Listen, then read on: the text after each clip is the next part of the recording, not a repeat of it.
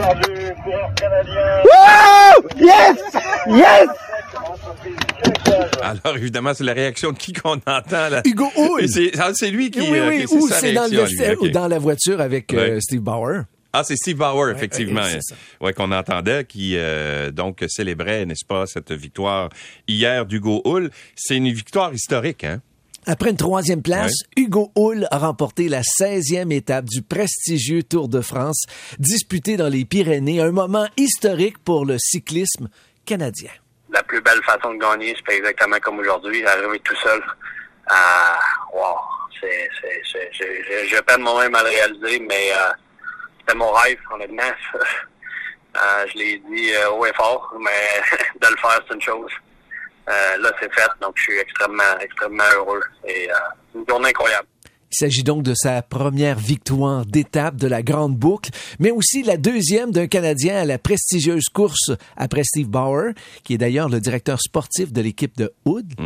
Israël Premier Tech. Et Premier Tech, Louis, c'est une compagnie québécoise Ouais. à Rivière-du-Loup. Exact. Alors, euh, Bauer qui avait gagné la première étape lors du Tour de France de 1988. Hull a également été nommé le cycliste le plus combatif de cette 16e étape. Mon frère est allé pour un- faire euh, footing, course à pied.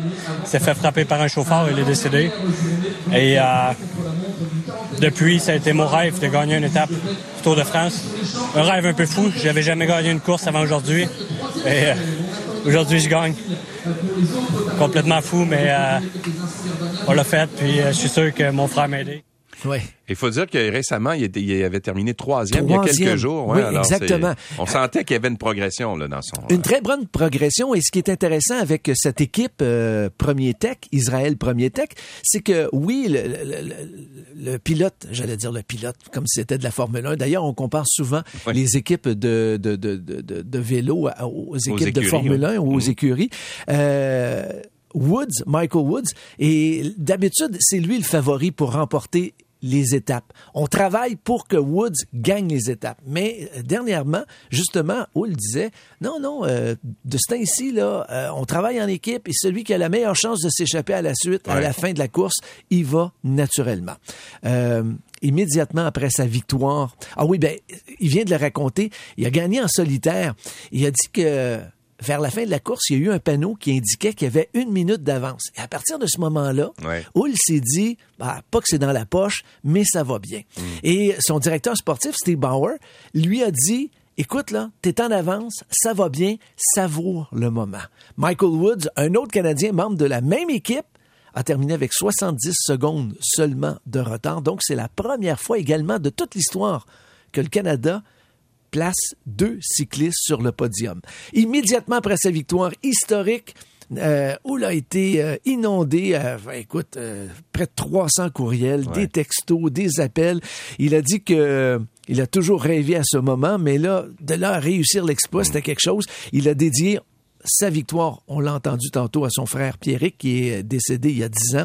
Tout le monde était naturellement très, très fier. Tout le monde essayait de, de, lui parler euh, et euh, on a réussi à avoir les commentaires du maire de la ville où il est né, Sainte-Perpétue, M. Guy Dupuis. Quand on revient d'un- d'une petite municipalité, puis à arriver dans ce niveau mondial-là, puis de réussir cet exploit, un premier Québécois à gagner une étape, euh, c'est sûr que nous, ici, on, est, a un degré de fierté qui est hors de l'ordinaire. J'ai regardé quelques reprises au fil d'arrivée, puis j'ai encore l'émotion qui est là.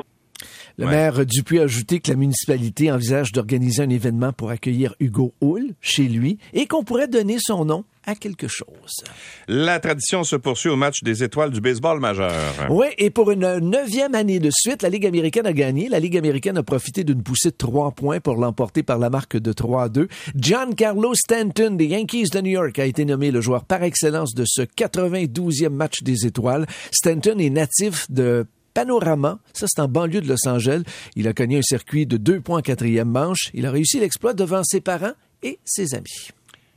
Et euh, trois Québécois ont été repêchés d'ailleurs dans le baseball majeur hier. Ça, c'est une excellente nouvelle. Les Braves ont sélectionné Cédric de Grandpré, En 13e ronde, le 395e au total. Ce sont les champions de la Série mondiale, les Braves d'Atlanta, qui sont dirigés par un Québécois, Alex Antopoulos, qui a, qui a réussi à justement sélectionner de grands prix.